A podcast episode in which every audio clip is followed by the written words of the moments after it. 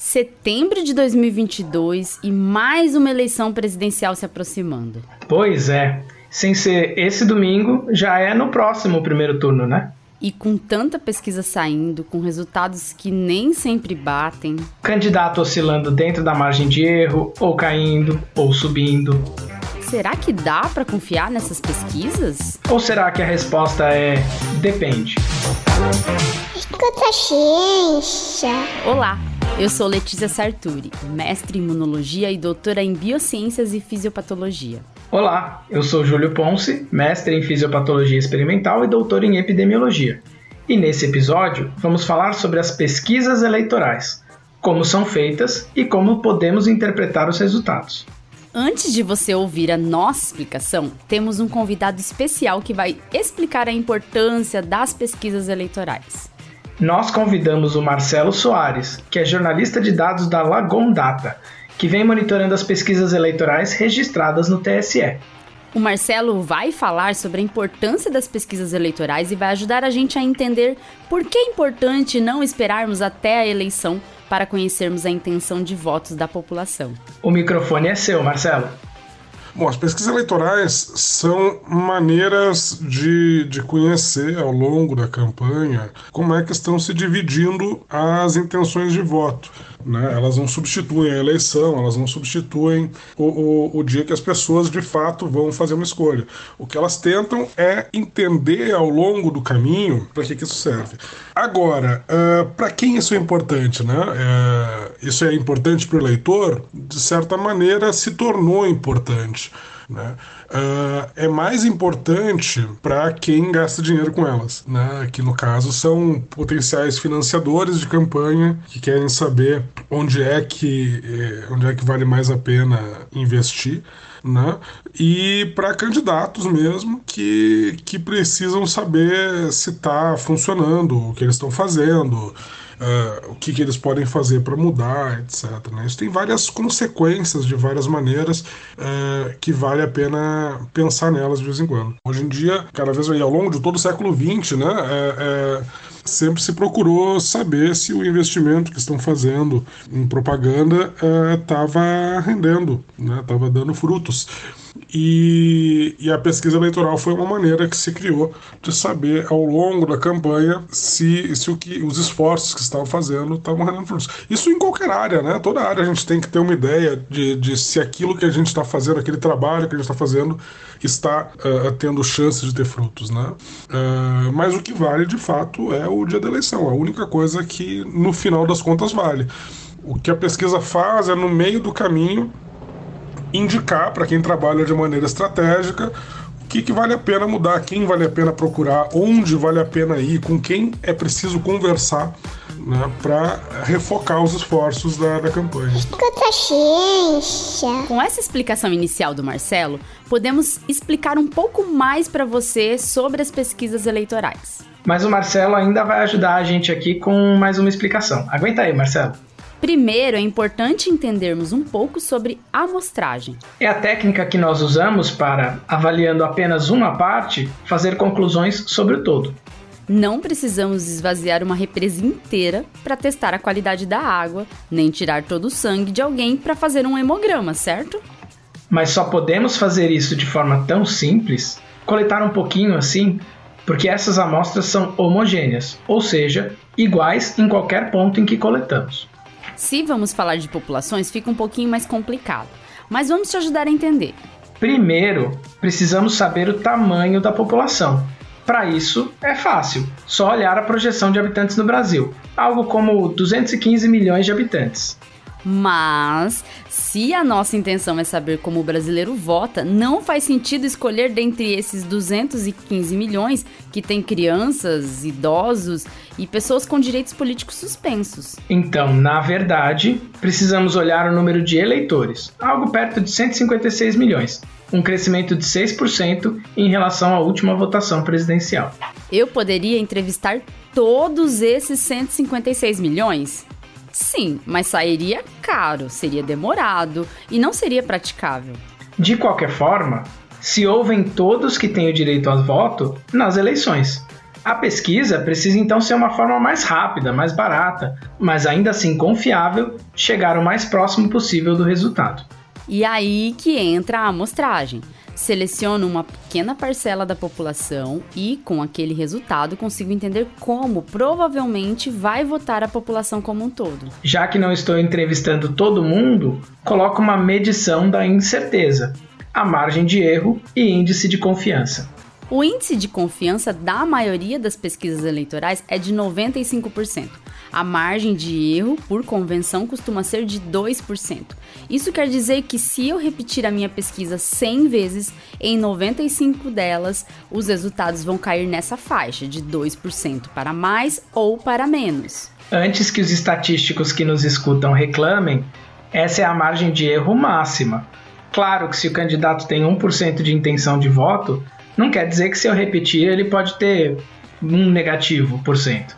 Mas sigamos. Para nossa população de 156 milhões de eleitores, o número mágico é algo em torno de 2 mil entrevistados.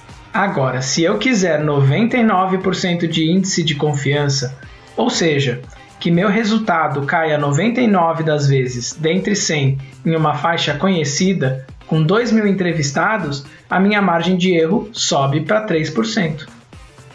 Se eu quiser manter minha faixa de erro em 2% com esse índice de confiança mais alto, eu teria que entrevistar 4 mil pessoas, ou seja, o dobro da população. E provavelmente o dobro do custo também. Por isso, considerando o custo-benefício, geralmente se usam esses valores. O que também quer dizer, se o candidato oscila dentro da margem de erro, há possibilidade de ser mera variação já esperada pelo método estatístico de seleção. Outro ponto muito importante é como selecionamos essas cerca de 2 mil pessoas.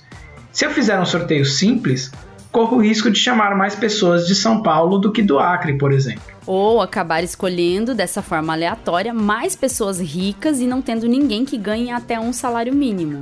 Por isso, boa parte das seleções são feitas de forma estratificada. Eu verifico antes na população quantas pessoas têm do sexo feminino, quantas ganham acima de 5 salários mínimos, quantas não terminaram o ensino médio e sorteio mantendo dentro do possível a mesma proporção que eu observo na população em geral. Nossa, e como os institutos de pesquisa conseguem fazer isso para garantir pesquisas confiáveis? Marcelo, você explica isso para gente? É importante lembrar que os institutos têm de tudo que é jeito.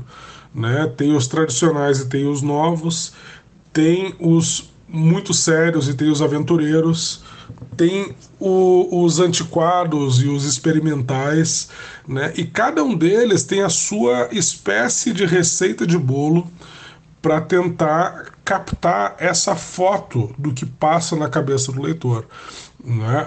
Uh, não é a mesma coisa que um exame de sangue, em que o sangue circula pelo corpo da gente de maneira homogênea, né? E, e, e só, só é questão de achar o ponto certo para colocar a agulha, extrair a amostra, e essa amostra seria semelhante ao que se extrairia de uma outra veia, né? De uma veia no pescoço ou na perna, etc. Não, não é a mesma coisa, é, é bastante diferente, porque. Uh, a amostra precisa representar a população, ela precisa. E, e, isso não é uma coisa muito fácil de fazer.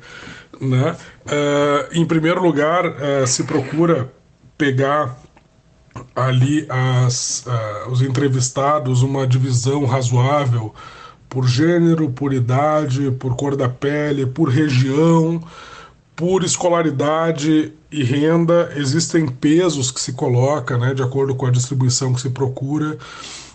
Uh, mas aí tem outras coisas, por exemplo, os glóbulos vermelhos não podem ver uma, uma agulha chegando e dizer eu não vou responder. Né? O ser humano pode. E isso pode interferir no resultado, dependendo, do, dependendo de como isso for distribuído.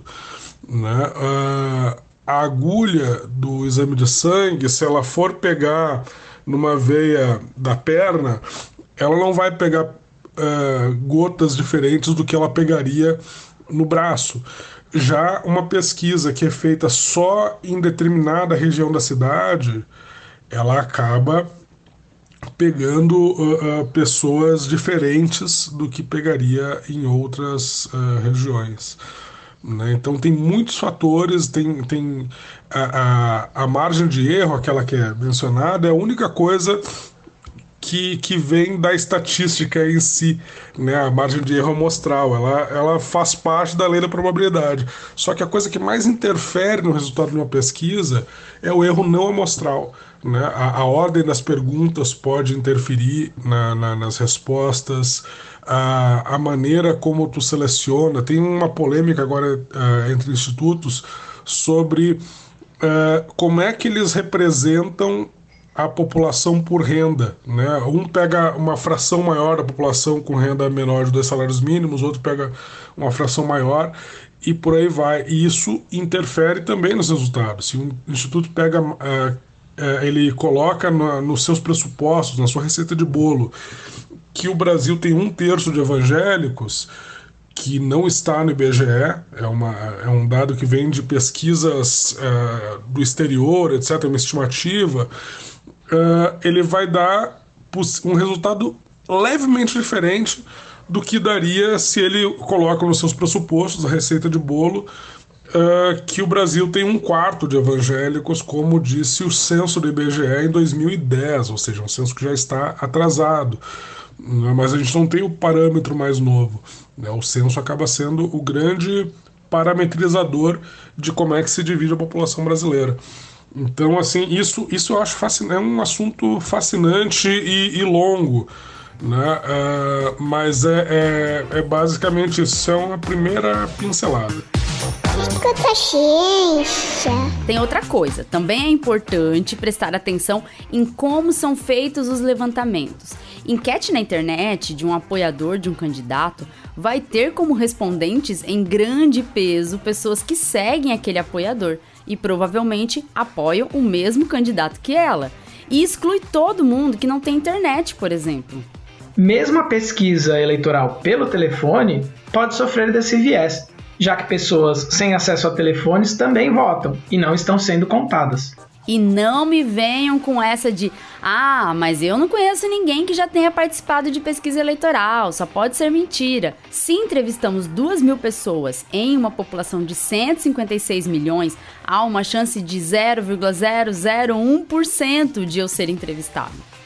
Mesmo que façam 100 pesquisas eleitorais em um período de campanha, minha chance é menor do que 0,1%. Mas cá entre nós, eu já fui entrevistada por telefone sim, em uma pesquisa que aconteceu em julho desse ano. Ganhar na loteria a gente não ganha, né? então, por que, que alguns institutos de pesquisa têm resultados diferentes?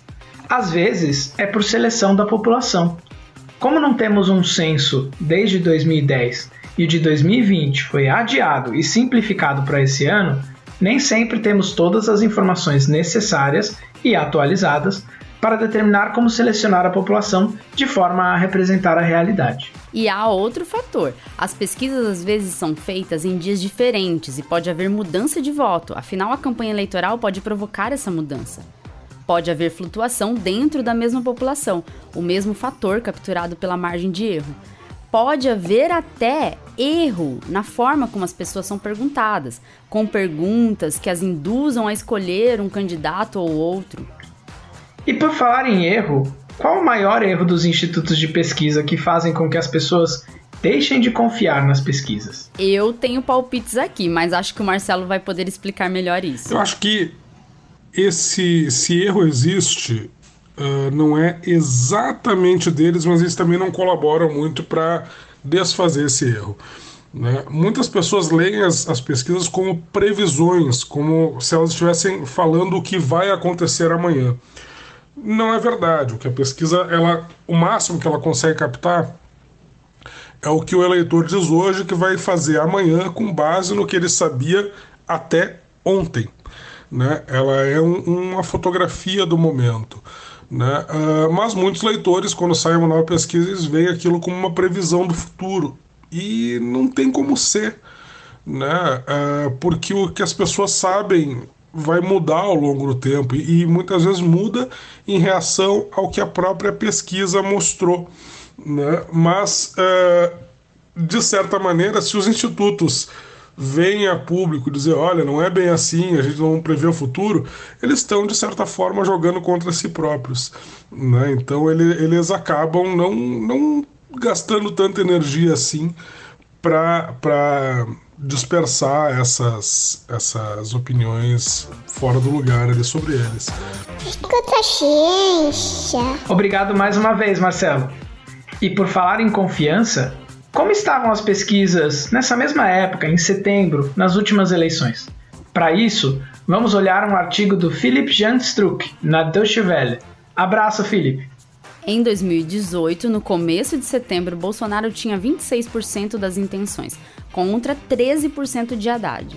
O primeiro turno terminou com 46% para Bolsonaro e 29% de Haddad. Esses valores estão próximos do registrado pela última pesquisa realizada antes da votação, que dava 40 a 41% para Bolsonaro e 25% para Haddad. Vale lembrar que foi uma eleição conturbada candidato sendo atacado em público com uma facada, candidato saindo da disputa por ordem da justiça, uma confusão. Uma grande confusão, como se diz em alemão, eine grosse Confusão. Em 2014, a essa altura, Dilma estava com 37%, Marina com 30% e Aécio com 17%. Mas na véspera do primeiro turno, o Datafolha apontava Dilma com 44% e Aécio com 26%, contra 24% de Marina. Aécio terminou com 33% e Dilma com 42%. Ou seja, as pesquisas, de forma geral, capturam bem a fotografia do momento eleitoral, mas precisamos olhar o movimento também.